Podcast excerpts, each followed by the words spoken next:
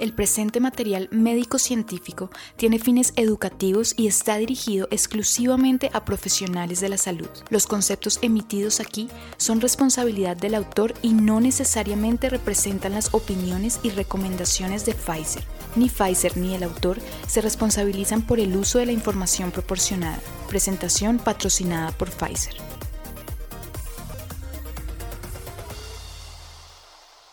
Muy buenos días. Es un día excelente para darles la bienvenida a este episodio de Medical Club. Les habla Daniel Castro, conductor de Medical Club, médico, y tenemos hoy a un invitado muy especial para darnos herramientas para atención primaria sobre dos temas, un tema en particular que llega al consultorio de todos los médicos y quizás necesitamos herramientas en eso. Tenemos al doctor Rodrigo Córdoba, profesor médico rosarista, profesor del Center of Mental Health, CESARME, eh, de School of Medicine and Health Sciences, profesor auxiliar de carrera de, la Universidad del Rosario, fundador de un grupo muy reconocido en toda América de investigación, el grupo CISNE, con sede en Bogotá, pero reconocido en toda América Latina.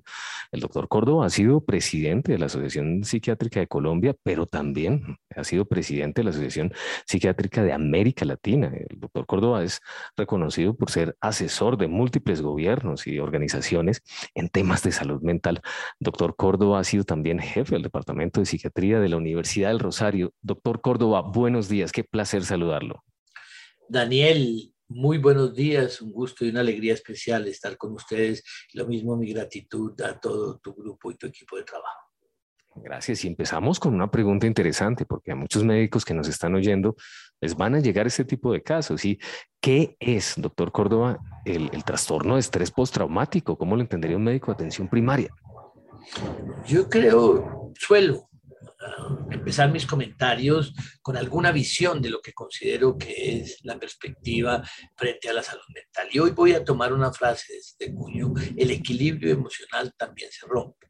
Y a veces los seres humanos nos sentimos invulnerables, nos sentimos que las cosas no nos afectan, creemos y malos hombres que es que tenemos que ser machos y valientes y seguir adelante. Y quizás el trastorno o el de estrés postraumático es una de esas patologías que nos muestran que los seres humanos cuando enfrentamos situaciones difíciles podemos tener cicatrices y cicatrices en el orden de lo mental que se vuelven dolorosas. Entonces el trastorno de estrés postraumático es un cuadro clínico, aquí que nos oyen tantos colegas, una categoría que corresponde al racimo de los trastornos afectivos y que como característica fundamental tiene el antecedente de haber vivido, tenido, experimentado un hecho traumático donde se sintió que estaba expuesta su vida, su existencia, el futuro de él o los otros, a pesar de que algunos autores hablan de trastornos de estrés postraumático vicariantes, es decir, que oyeron o vieron algún tipo de situaciones y que posteriormente trae una serie de manifestaciones emocionales que iremos hablando en el curso de esta conversación, pero que definitivamente alteran las formas de funcionamiento de la vida cotidiana de las personas y que si tienen una intervención pero antes de intervenir, uno tiene que detectarle y queridos colegas, yo creo que si uno escucha en algún paciente esas manifestaciones emocionales y lo relaciona con un antecedente, estas características, eh, es importante eh, tratarlo, orientarlo. Ya lo oyeron, eh, afecta la vida diaria de la persona. Doctor Córdoba, muchos médicos se preguntarán cuál es la frecuencia de presentación del trastorno de estrés postraumático, qué hay de la prevalencia. Lastimosamente, nosotros hace ya un par de décadas, mayor, tuvimos una de las cifras más significativas en trastorno de estrés postraumático por esos días asiagos que acompañaron eh, los actos y los hechos violentos en el país.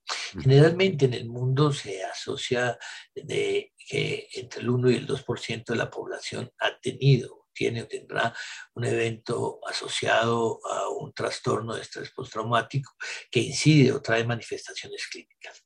Esto eh, en Colombia había disminuido, había disminuido, pero quizás es una de las patologías que ha tomado mayor prevalencia y mayor incidencia, es decir, dos casos después de la pandemia por COVID-19.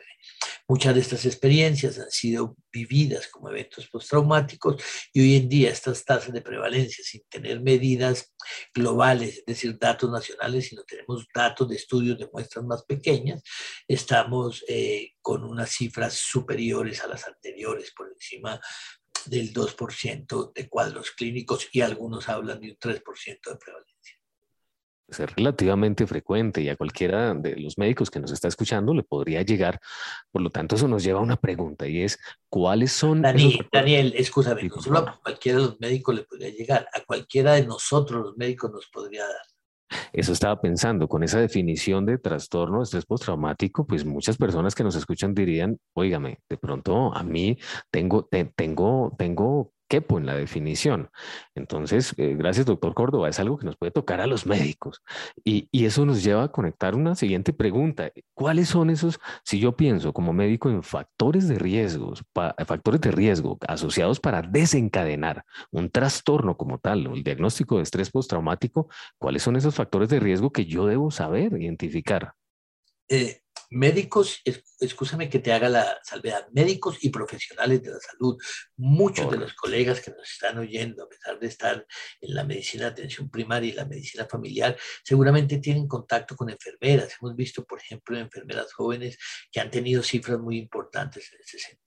Pero sin lugar a dudas, el, el, factor dentro de los determinantes sociales, pues obviamente influye todo lo que tiene que ver con la perspectiva transectorial de la salud mental, es decir, eh, la posibilidad de estar expuesto a un acto violento, la posibilidad de un acto de esto de inseguridad que a veces pasa, eh, las eh, pérdidas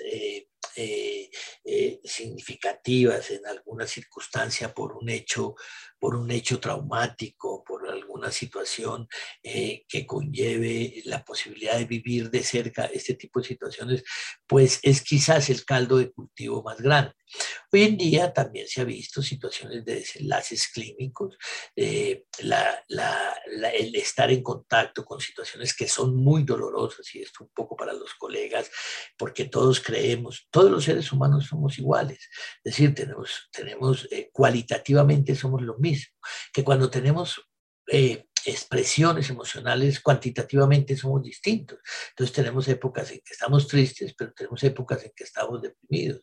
Tenemos épocas en que estamos desconfiados, pero tenemos épocas en que estamos extremadamente desconfiados. Entonces lo que sucede en estos hechos clínicos que vivimos muchas veces nos hace evocar recuerdos anteriores o vivir experiencias que nos han sido significativamente dolorosas y todos estos procesos podrían jugar dentro de los determinantes, comillas, sociales y por eso para esta oportunidad prefiero llamarlos determinantes psicosociales determinantes psicosociales y definitivamente su acotación es, muy pertinente porque a cualquiera de nosotros, a cualquiera le podría pasar, cualquier profesional de la salud, médicos, enfermeras, oyendo ya los factores de riesgo y conectémoslo con algo que a mí me encanta, doctor Córdoba, y sé que hay muchos fans del tema acá. ¿Qué es lo que está pasando en el cerebro de los pacientes que tienen el trastorno de estrés postraumático? Existe digamos que las hipótesis clásicas, lo primero es que, a mi juicio, colegas, es mi punto de vista, es que la mente, eh, la mente y el cerebro son una unidad. Es decir, todas estas expresiones de la conducta se dan porque hay una unidad. La mente es una función del cerebro, como tenemos el movimiento, como tenemos la integración de los sentidos. Entonces, tuvimos y hemos trabajado y seguimos trabajando con mucho entusiasmo de lo que sucede frente al desequilibrio de los mensajeros a nivel de las interconexiones neuronales. Es decir, se ha hablado con mucho entusiasmo eh, y quizás con desarrollos y datos rigurosos en este sentido de la visión de los desbalances de diferentes autores, en este sentido, desbalances de dopamina, serotonina, noradrenalina, pero en mi experiencia clínica y en mi visión, cuando uno ve que esto no es suficiente, es que hay una serie de circuitos, de conexiones interneuronales que se ven afectadas. Es decir, los vehículos circulan como en un mapa de carreteras de un país y si yo tengo un derrumbe, pues obviamente, a pesar de que no impacta a los que están adelante, sí va a dificultar el tráfico por esa área y esto va a tener una repercusión posterior. Entonces, estos desbalances de los neurotransmisores va a tener algunas discontinuidad en la interconexión neuronal y es por eso que la expresión sintomática del desorden de estrés postraumático es polimorfo polimorfo y disrupción de conexión, de conexiones sinápticas. Interesantísimo el tema. Si alguien de los médicos o muchos, esperamos nosotros, nos estén oyendo y se interesaron en el tema, se estarán preguntando cuáles son esas señales clínicas que un paciente me puede dar, esas banderitas rojas en mi consulta de estrés postraumático. Y eh, aquí y, y a los colegas es muy importante que tengan que el estrés postraumático tiene como característica un antecedente. Pero generalmente los pacientes, y esto lo digo en la práctica clínica, los pacientes que veo con postrauma, que en esta oportunidad o en los últimos tiempos han sido mucho más frecuentes, eh, hablan de una serie de pensamientos, de imágenes, de sueños recurrentes, persistentes, que se vuelven intrusivos, que se meten en la cabeza de las personas y eh, están relacionadas con el evento traumático. Y por eso generan la necesidad de encubrir y lo encubren intentando evitar las conversaciones. Por eso es el reto en la práctica clínica que les hablan de este, casi como si fueran los síntomas de la periferia y no de lo que ha sucedido. Entonces tendríamos que ahondar, explorar un poco más allá si existe un antecedente previo nuestros pacientes que generó esta situación traumática. A veces no son explícitas o directas o por el carácter vergonzante de ellas o sobre ellas. Por ejemplo, los abusos de tipo sexual eh, o situaciones que son vicariantes, es decir, estaba yo parado en una avenida cuando pude ver como un carro dio cuatro volantines y luego reviví el hecho porque eh, refirieron que muchos de los ocupantes perdieron la vida y empiezo a tener imágenes, asociaciones en esto y empiezo a tener, eh, a intentar salirme de la reunión y no hablar de estos temas que me generan este evento traumático. Entonces, en ese sentido, creo que es importante. Ya vienen otra serie de manifestaciones clínicas, Daniel, pero quiero a ver cómo orientamos esta, esta serie de situaciones. Pues qué interesante. Por la práctica clínica interesante porque toca estar muy atento, porque lo, que usted dice es, del todo cierto, ¿no? Una situación de estas puede dar vergüenza, puede dar pena, pero allí está la habilidad del, clínico en atención primaria para llegar al antecedente clave, los antecedentes. Y, entiendo que esto es como una, una cebolla que tiene varias capas, capas superficiales y toca llegar al centro y más con la pregunta que le voy a hacer, que, que es algo que, que se presta para un factor de confusión en consulta. ¿Cuáles pueden ser unos trastornos coexistentes que, al médico lo puedan confundir o dar discernimiento, según la respuesta que usted nos que se pueden asociar al trastorno de estrés postraumático. Entonces, es, muy valioso como tú vas deshojando esas capas de la, de la, de la cebolla, porque claro, empiezan a haber una serie de manifestaciones clínicas.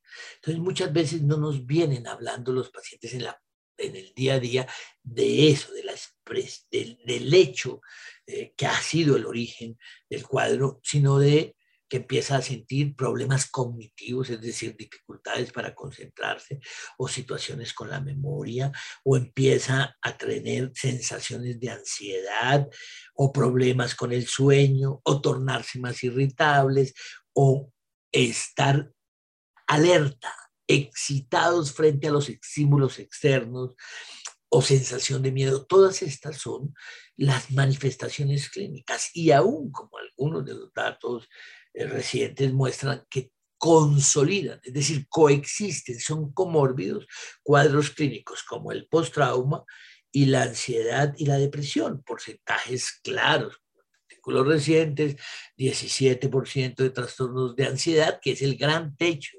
del, trastorno de estrés postraumático o aún depresiones mayores, es decir, tristeza, pérdida del gusto por la vida, con cuadros de estrés postraumático en cerca de un 10%, 9 punto algo.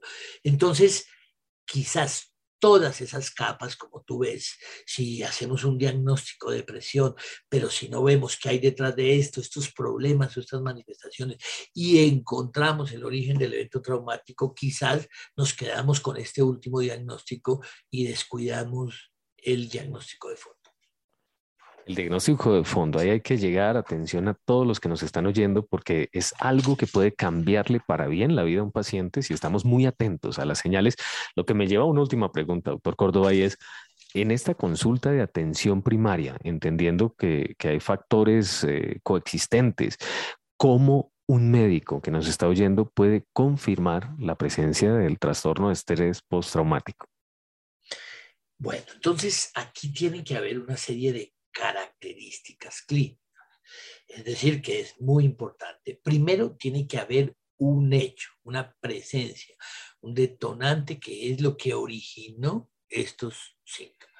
Lo segundo es que tiene que haber unas manifestaciones clínicas, es decir, generalmente el, la disociación, los sueños, los fenómenos de flashback relacionados con el hecho que hemos mencionado, con eh, esta sensación de encubrimiento que muestra acciones o actitudes evitativas frente al proceso y una serie de manifestaciones clínicas en el orden de lo físico, esas expresiones físicas de la ansiedad como sudoración, taquicardia, palpitaciones, sensación de vacío del estómago y, y manifestaciones en la conducta, como la irritabilidad, la sensación de tristeza, altos niveles de ansiedad, es decir, como una tensión emocional.